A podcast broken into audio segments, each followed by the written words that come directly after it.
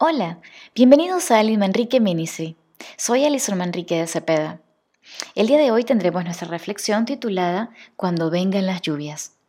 En Mateo 7, del 25 al 27, nos menciona, aunque llueva a cántaros y suban las aguas de la inundación y los vientos golpeen contra esa casa, no se vendrá abajo, porque está construida sobre un lecho de roca.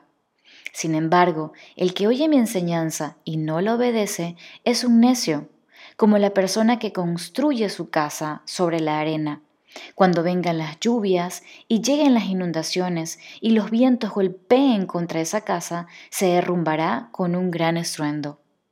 Cuando vengan las lluvias, Jesús aclara que vendrían, tal vez en forma de problemas económicos, de un hogar derrumbándose, de enfermedad o de diagnósticos inesperados, de traición, de la muerte de algún familiar amado, de abandono, de soledad, de injusticia o de crisis. ¿Vino la lluvia e inundación sobre ti? ¿Tu casa, tu corazón, tu vida se derrumbó? ¿Dónde está tu corazón? Mateo 6:21 nos menciona, porque donde está tu tesoro, ahí está también tu corazón. Muchos hemos construido nuestras casas sobre arena, las corrientes, opiniones y estándares que nos impone este mundo, nuestro orgullo, nuestras fuerzas o tal vez nuestra propia inteligencia. Y quizás ahora estamos recogiendo los pedazos ante los escombros y la ruina. Sin embargo, no tenemos por qué luchar o construir solos.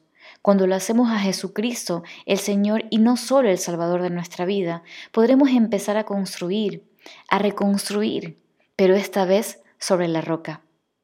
En este mundo tendremos diversas aflicciones, pero esta vez no estaremos solos y nuestras casas no serán derrumbadas.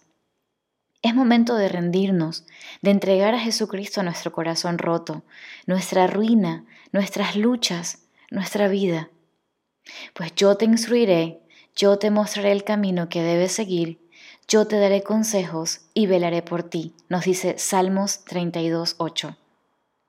Aquello que fue, ya es, y lo que ha de ser, fue ya, y Dios restaura lo que pasó.